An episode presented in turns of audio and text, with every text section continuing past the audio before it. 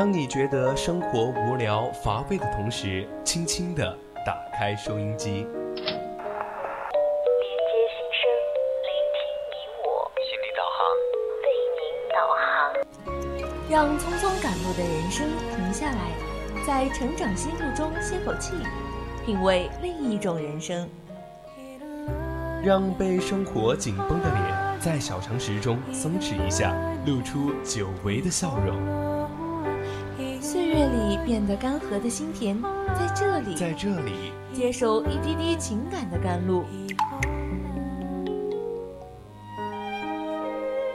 这里是心情驿站，你我的心灵避风港。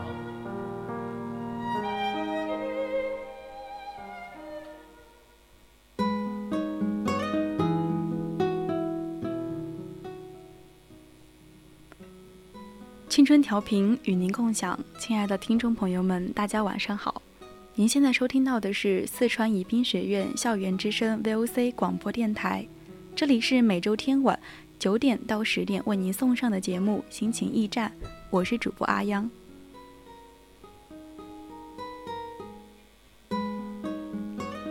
世上存在着不能流动的悲哀，这种悲哀无法向人解释。即使解释，人家也不予理会。他一成不变，如午夜夜晚的雪花，静静地沉积在心里。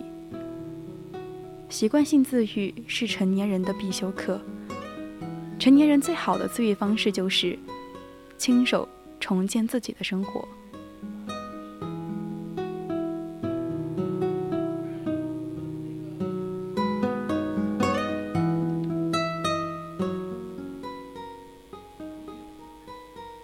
那么在节目开始之前呢，还是和大家介绍一下我们的互动方式。大家可以点击荔枝链接关注我们的节目，微博 @VOC 广播电台，或者微信搜索“青春调频”关注我们的公众号。四川的听众朋友们呢，可以打开收音机调频 FM 一零零收听 VOC 广播电台。如果对我们的节目感兴趣，想要和主播进行互动的话，还可以加入到我们的 QQ 听友私群二七五幺三幺二九八，与主播进行互动。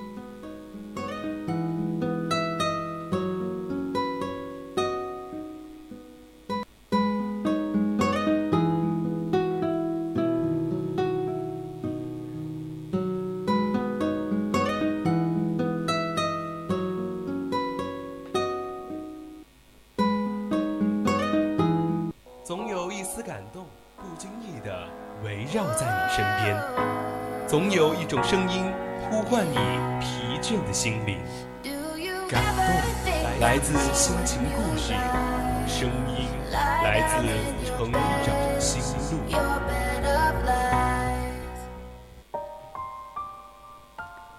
成长心路，说出你的成长故事，欢迎走进今天的成长心路。张嘉佳说：“孤独是全世界，是所有人，是一切历史。”是你终将学会的相处方式。孤独很多时候是一种恩赐，我们应该感到幸运。接下来是主播想给大家分享的一篇来自微信公众号的文章，叫《成年人的自愈：孤独里饮烈酒，指向远方》。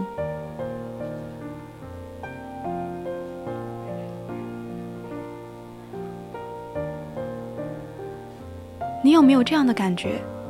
每隔一段时间就会习惯性崩溃，做什么都提不起劲来；再隔一段时间又会习惯性自愈，一件件的做好眼前的事情，也会为生活中的小确幸感到开心。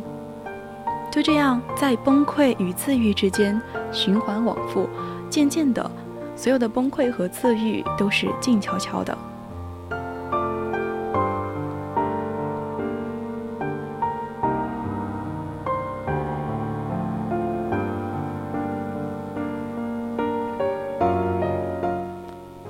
普通的工作，乏味的生活，看不到的未来，我们感到平凡。时光飞逝，但一切都似乎还停在原地踏步。一不小心就到了各自的二十岁、三十岁、四十岁、五十岁。曾经期待的理想生活，却一样都没有实现。我们感到自卑，我们渴望被爱，却没有爱或不爱，亦或是爱而不得。总是怀疑自己这么普通，是否真的有人愿意喜欢这样的自己？遇到优秀的人，第一反应就是逃避。我们感到无力，工作、生活、家庭、意外、生病，任何两个字都会成为心头的一座山，背上的担子越来越重，心中的希冀越来越少。此情此景，很容易想到一首诗。那时我们有梦，关于文字，关于爱情，关于穿越世界的旅行。如今，我们深夜饮酒，杯子碰到一起，都是梦碎的声音。失望、无力、讶异、抑郁，有些痛苦，就像这么写的：世上存在着不能流动的悲哀，这种悲哀无法向人解释，即使解释，人家也不予理会，它一成不变，如风夜晚的雪花，静静的。沉积在心里。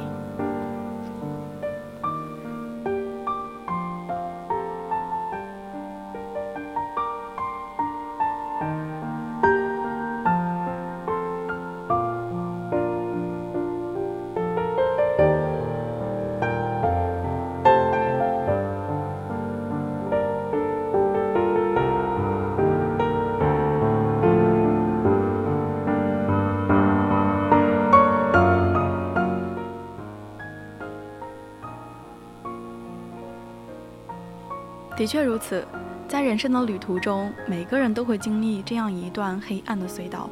放弃，坐在隧道里哭泣，便是不幸的开始；摸黑，含着泪走出去了，便是你的成人礼。我们会和生活怄气，胜者永远都是那不可一世的生活，而时间总是扮演着旁观者的角色，它只负责流动，它不负责教育你成长。习惯性自愈是成年人的必修课。成年人的最好自愈方式就是亲手重建自己的生活。那么，怎么去亲手重建自己的生活呢？三毛曾经说过：“生命的意义和最终目的到底是什么？”其实很简单，那便是追求真正的自由，然后享受生命。越是迷茫的时候，越是要靠自己走过去。越是难熬的时候，越是不能宅着不行动。生命是时时刻刻不知如何是好，崩溃、自愈交织的日子里，不要怀疑自己，这本来就是生活的常态。在崩溃的边缘时，请相信自己足够强大，相信自己，美好其实一直与你环环相扣。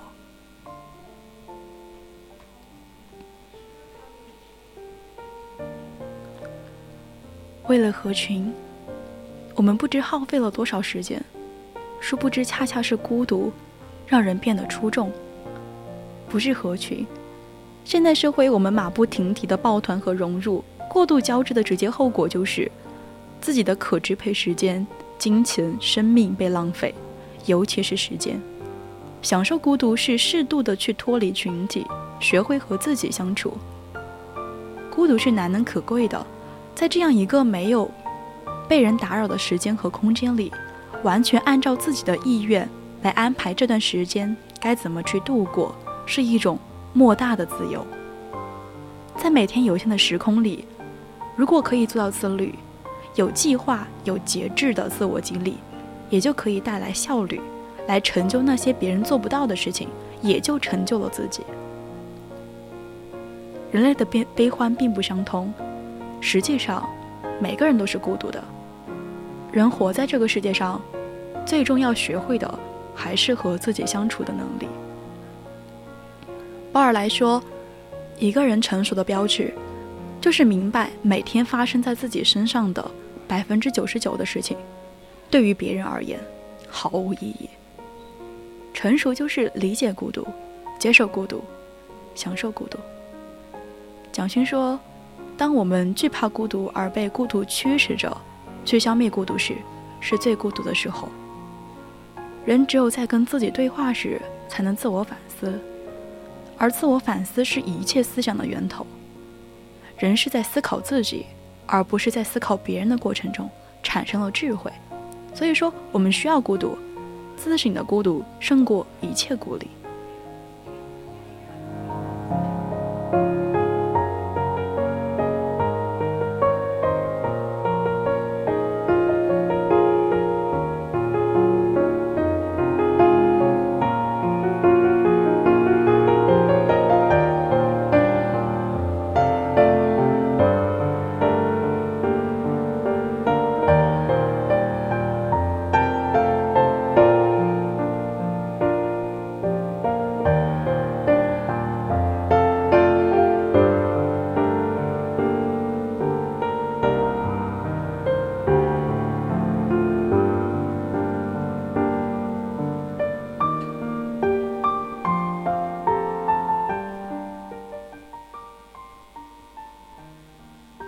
一个人的独处，并不是只丢下一切躲起来，而是要回到最纯粹的自己。聪明人不会把时间浪费在与人交往上，热衷于社交的人往往都不自信，没有什么能够拿得出手的本事，于是就拿人脉来炫耀。如果没有才能，认识再多的大佬又有什么用呢？能够把时间花在自己身上的人，才是最让人敬畏的。所以，相对于每天花费大半时间与很多人打交道，其实我宁愿三分与人，七分与己。试想，这世上除了家人能够最大限度的包容你，还有谁能够总是忍受你的缺点任性呢？每天与人接触的时间久了，不说双方的脾性被对方摸透，缺点被无限放大，相互之间的磨合是否也会变多呢？久而久之，再好的关系。也被消磨殆尽，又何必呢？相处的这么累，还要费心的去维持双方的关系，得不偿失。给彼此自由呼吸的空间，于人于己都有好处。人和人之间最舒服的关系，是可以一直不说话，也可以随时说话。试想，最开始孤独的时候，很多人都是迷茫的，不知道该干什么，亦或追剧打游戏。我想可以这样。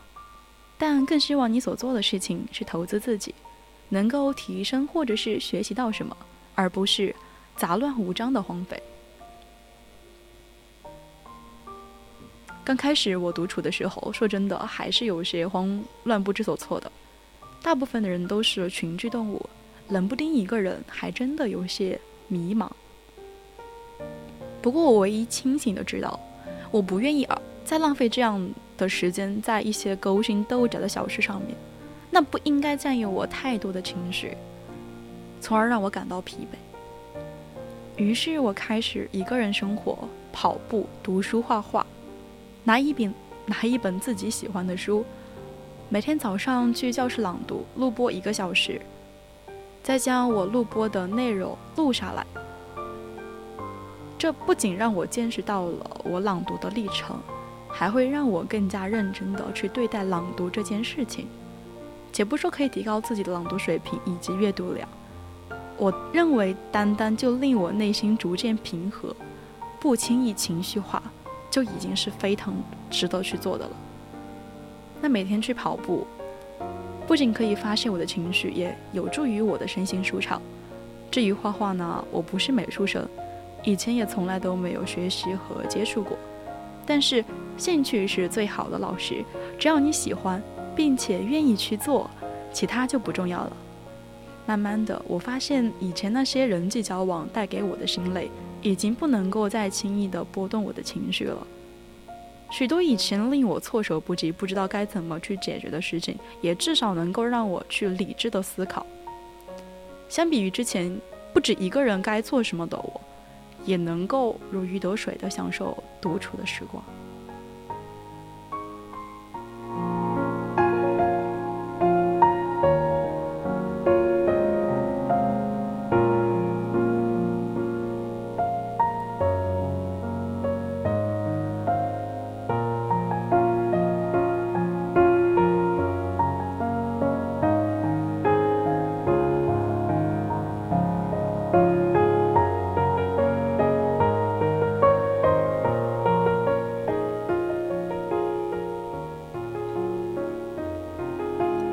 人成熟的过程，其实就是学会和自我相处的过程。这个过程必然伴随着从热闹到安静，从慌张到淡定，从迷茫到自知，从有人陪伴到泰然独处。山本耀司这样说：“我从来不相信什么懒洋洋的自由，我向往的自由是通过勤奋努力而实现的更为广阔的人生，那样的自由才是珍贵的、有价值的。”我相信一万个小时定律，我从来都不相信天上掉馅饼的灵感和坐等的成就。做一个自由又自律的人，必要靠实现的决心来认真的活着。孤独之前是迷茫，孤独之后是成长。正如我最近看的一部电影，豆瓣评分为八点八的创伤题材的电影，叫《一个叫欧维的男人决定去死》。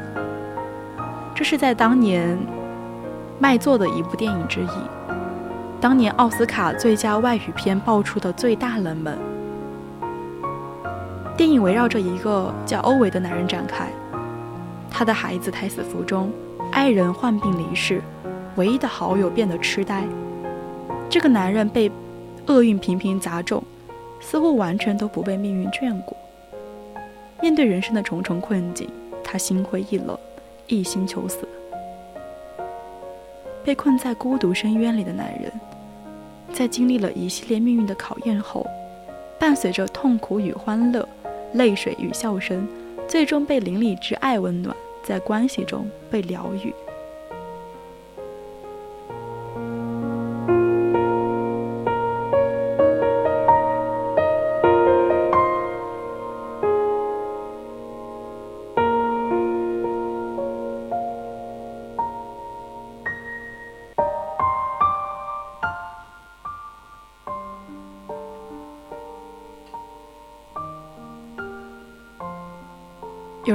超过了一定年龄，所谓人生就不过是一个不断丧失的过程。对你人生很宝贵的东西，会一个接一个，像梳子或了齿一样从手里滑落。这句话放在男主角欧维的身上，虽然说于心不忍，但却再也贴切不过。欧维五十九年的人生，频遭厄运，极度坎坷，丧父、丧母、丧妻、丧子。似乎人生中最大的不幸都砸在了他的头上。晚年失业后，他在被抛弃的那个瞬间，对人生、对世界都绝望了。求死成了他最后的救赎。他一头栽进孤独的深渊，蜷缩在自己坚硬的壳里，对周围的人言语刻薄、凶神恶煞，是因为他内心深处有伤未愈。这个别人眼里的怪老头，看似冷面暴躁。其实童心鹤发，怀中揣着的是一颗温柔的心。新邻居的到来给他添了许多麻烦，但在医院里陪着两个孩子绘声绘色的读故事书，让没有做过父亲的他体会到了童真童趣。去邻居家里取水管，帮老太太修好了暖气片。当他告诉他的好友自杀计划的时候，对方死死地拽住水管，用眼神对他说：“不要死。”他一边骂骂咧咧，一边去收留无家可归的少年，帮助街坊邻里收养受伤的流浪猫，帮助社区男孩修自行车。看似邻居们时时刻刻都在麻烦着欧维，实际上就是在这样不同的关系陪伴和扰动了欧维的内心，让他慢慢体会到了人际之间的互动与温暖。为了帮助痴呆老友免受免免受白衬衫的挤压，欧维第一次求助了外援。这次整个社区的人都站在了他的身后，群体的力量、互助的温暖，最终打败了白衬衫。那一刻，欧维再次体会到了这个世界上他并不孤单。当女邻居生下了孩子，欧维小心翼翼地抱起新生儿的那个瞬间，他仿佛看到了自己的孩子。笑颜展露，而影片的最后，在那个飘雪的早晨，欧维闭上了双眼，安然离去。但这一次，他是带着满满的爱离开的。欧维离开了这个世界，但内心并不孤独，因为他早已在关系中获得了重生。被邻里之间的爱和温暖治愈。曾奇峰老师说过，人生就是一个创伤的连续体，生命始于创伤，然后终于创伤。我们生而为人，从出生的那一刻就注定会遭遇大大小小的创伤，在并不平坦的人生道路上，不可避免会经历一些艰难时刻，陷入孤独的泥泽。对于孤独，荣格学派曾经有过一个比喻：每个人的心里都住着一个孤独的猎手，等待有一天偶然撞遇一件珍贵的宝物。很多人都会认为这是对爱情的诠释，而在我的理解范畴里，这个隐喻所诠释的是一种更为广泛的人人际关系。孤独的猎手不只是在等待某某个男人或女人，而是在期盼一段人我关系。说到底，即便是人生来孤独，也终究需要陪伴，需要关系。一个人的时候，所有的原则都是自己的，所有的表情都是出自本能的。所有的举动都是宠幸自己的放纵，而和别人在一起，我们总是处于社会状态。只有在独处的过程中，我们才接近自然。孤独开放了我们自身的端口，让我们有了与自己连接的机会。当我们不用被迫与他人对话，我们才有了时间和自己对话。叔本华说。只有当一个人独处的时候，他才可以完全成为自己。谁要是不热爱独处，那他就是不热爱自由。只有当一个人独处的时候，他才是自由的。孤独是一种最本质、最昂扬的自由，因为拥有孤独的人才能够拥有真正的自我。最好的作品都来自于孤独。宁远在远远的山庄里说。孤独是非常有必要的。一个人在孤独时间所做的事，决定了这个人和其他人根本的不同。正是孤独让我们区别于他人。你够优秀吗？先问问自己，你够孤独吗？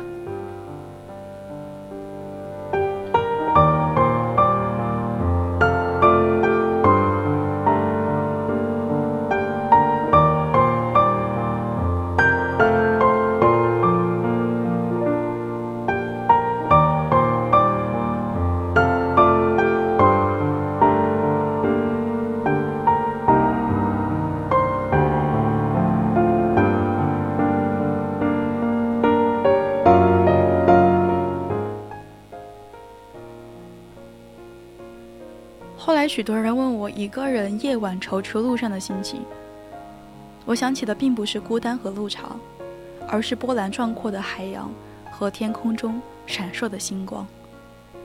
这句话总是这么的让人热热泪盈眶。要么孤独，要么庸俗。正是孤独让我们变得出众，而不是合群。所以，所有想要摘星星的孩子啊，孤独是我们的必修课，最高级的自律。即是享受孤独。余华在细雨中呐喊中的这段话：“我不再装模作样的拥有很多朋友，而是回到了孤单之中，以真正的我开始了孤独的生活。有时我也会因为寂寞而难以忍受空虚的折磨，但我宁愿以这样的方式来维护自己的自尊，也不愿以耻辱为代价去换取那种表面的朋友。”有很多人因为害怕别人说他孤僻，才去社交，才去牺牲自己的独立精神与真心实意，让自己出现在声色犬马的群群体狂欢之中。但真正有所成就的人，都在用不合群的时间去重塑真正的自我。社交可以体现一个人的外在价值，但孤独却能够塑造一个人的内在价值。人的合群性大概是和他知识的贫乏以及俗气。成正比的，人生就像是在打俄罗斯方块，你合群了也就消失了。平庸的人选取热闹来填补生命，超拔的人以孤独来成就自己，达到生命的饱满。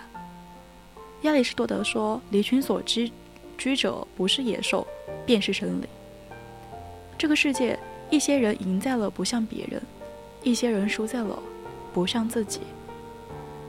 就像龙应台在《亲爱的安德烈》中写到那样，在推推挤挤、同唱同乐的群体感情中，那无忧无虑、无猜忌的同行深情，在人的一生之中，也只有少年时期拥有。离开这段纯洁而明亮的阶段，路其实越走越孤独。没有谁会永远陪着谁的，我们都是自己的世界里的孤独王者。有些事情只能自己一个人去面对，有些路。只能自己一个人去走，有些关口只能自己一个人去闯。人生不过是一场自己说服自己、自己看见自己、自己给自己幸福的过程。唯有学会了孤独，才能真正的拥有独立生活的能力。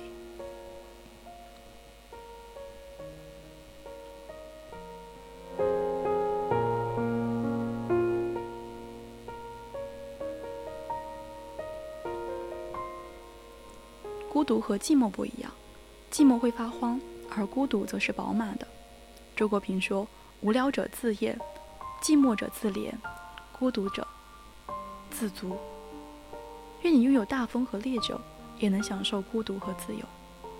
成年人的自愈，不过是孤独里饮烈酒，不谈过往，指向远方。今天心情驿站上半段的节目到这里就结束了。我是主播阿央，我们下期再见。